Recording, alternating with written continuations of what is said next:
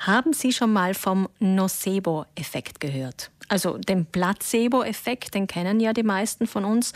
Das ist die Tatsache, dass wenn man auch daran glaubt, dass mir ein Medikament oder ein Mittel hilft, damit meine Selbstheilungskräfte aktiviert werden, dann hilft das auch.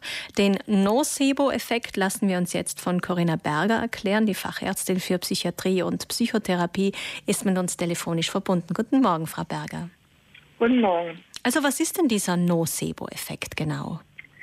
Ja, der Nocebo-Effekt ist schon, wie gesagt, eben das Gegenteil vom Placebo-Effekt und bedeutet, dass nach Exposition von einem Medikament oder anderen äußerlichen Einflussfaktoren, wie zum Beispiel umweltverändernde Ereignisse, die das Wohlbefinden nachhaltig beeinträchtigen, wie zum Beispiel auch die Pandemie jetzt gerade, negative gesundheitliche Wirkungen auftreten können, zum Beispiel nach Exposition mit einem Medikament verstärkte Nebenwirkungen oder eben ähm, im Rahmen von diesen ähm, äußeren Einflüssen eben vermehrte Symptome einer Erkrankung.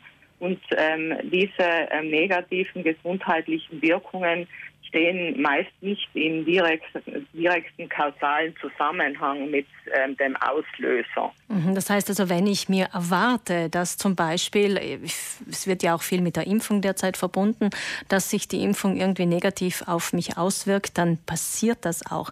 Jetzt ist das Phänomen nicht neu, aber auch gar nicht so alt. Seit wann kennt man es denn eigentlich? Also begonnen hat ähm, diese, also diese Nocebo-Forschung eigentlich durch die Placebo-Forschung und ähm, seit einigen Jahren, also das ist relativ ein neues Gebiet und seit einigen Jahren äh, forscht man eben in diesem, ähm, also gibt es diese Nocebo-Forschung. Und die Ursachen dafür liegen in unserem Gehirn, kann ich mir vorstellen. Also wie unser Gehirn, wie wir als Menschen funktionieren. Genau, also die, die Ursachen für, die, äh, für den Nocebo-Effekt liegen äh, vor allem eben ähm, in, bei negativen Erwartungshaltungen, also ähm, verantwortlich für das Auftreten von, vom Nocebo-Effekt sind negative Erwartungshaltungen, die eben entweder durch negative Vorerfahrungen ähm, ähm, sich gebildet haben oder durch unbewusste Lernprozesse, also im Sinne von Konditionierung, entstehen und die eben durch ähm, bestimmte Worte, Hinweise oder irgendwelche äh, Informationen, auch Medienberichte, wie jetzt aktuell, ähm, getriggert werden können. Und diese Effekte, also die kann man auch nachweisen. Ähm, durch bildgebende Verfahren kann man da im Gehirn sehen, dass es ähm, zu ähm, verschiedenen ähm, äh, psychoneurobiologischen Veränderungen im Gehirn gibt, ähm, die eben dann äh, bestimmte Prozesse auslösen, äh, also eben zu, zum Beispiel, dass äh, vermehrt irgendwelche Neurotransmitter ausgeschüttet werden, die dann eben wiederum zu diesen negativen ähm, Effekten führen können. Ja, das ist vielleicht das Fatale daran oder auch äh, im Placebo-Effekt auch das Gute daran, dass es eben nicht nur darum geht, dass man sich irgendwas einbildet, sondern dass der Körper dann ja auch effektiv darauf reagiert. Beim Placebo-Effekt genau. ist es gut, weil die Selbstheilungskräfte äh, aktiviert werden. Beim Nocebo-Effekt ist es natürlich weniger gut. Sie haben jetzt gesagt, es geht um diese persönlichen Erfahrungen. Das kann zum Beispiel sein, dass ich prinzipiell allergisch bin auf gewisse Medikamente und damit schlechte Erfahrungen gemacht habe. Sie haben aber auch Berichterstattung erwähnt. Das heißt, es ist schon auch wichtig, dass wir uns wirklich fundiert informieren, was wir da ähm, ja, was wir da zu uns nehmen. Aber das ist ja gerade die große Herausforderung in dieser doch sehr polarisierten Welt und vor allem mit einer Berichterstattung, die ja auf ganz unterschiedlichen Kanälen zu den Leuten kommt.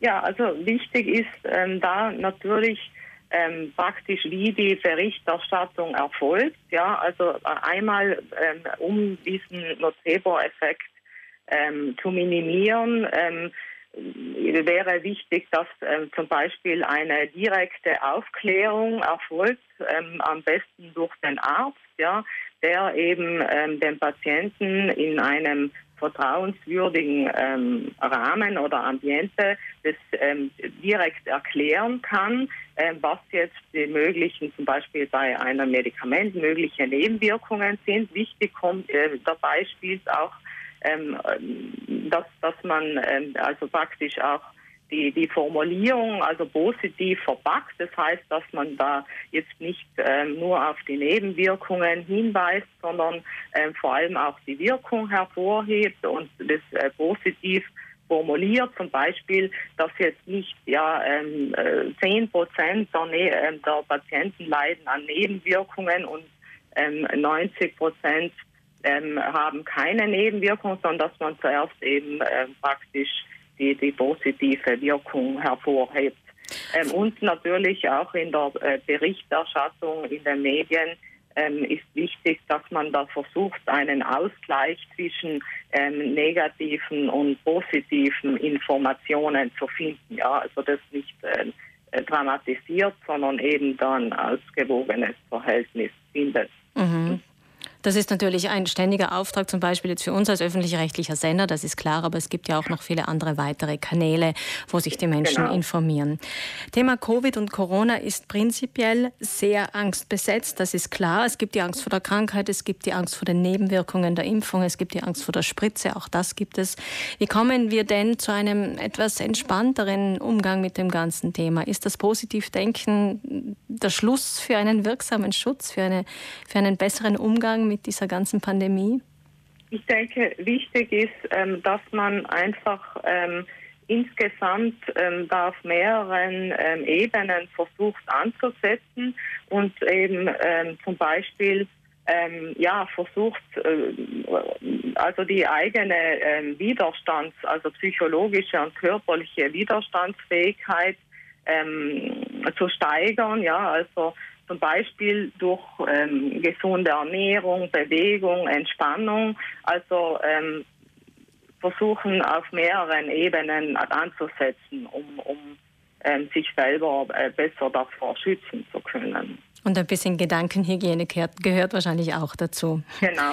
Vielen Dank, Corinna Berger, Fachärztin für Psychiatrie und Psychotherapie, dass Sie uns aufgeklärt haben über diesen Effekt, über diesen Nocebo-Effekt, der offensichtlich jetzt doch auch in dieser Pandemie um sich gegriffen hat. Vielen Dank für das Gespräch.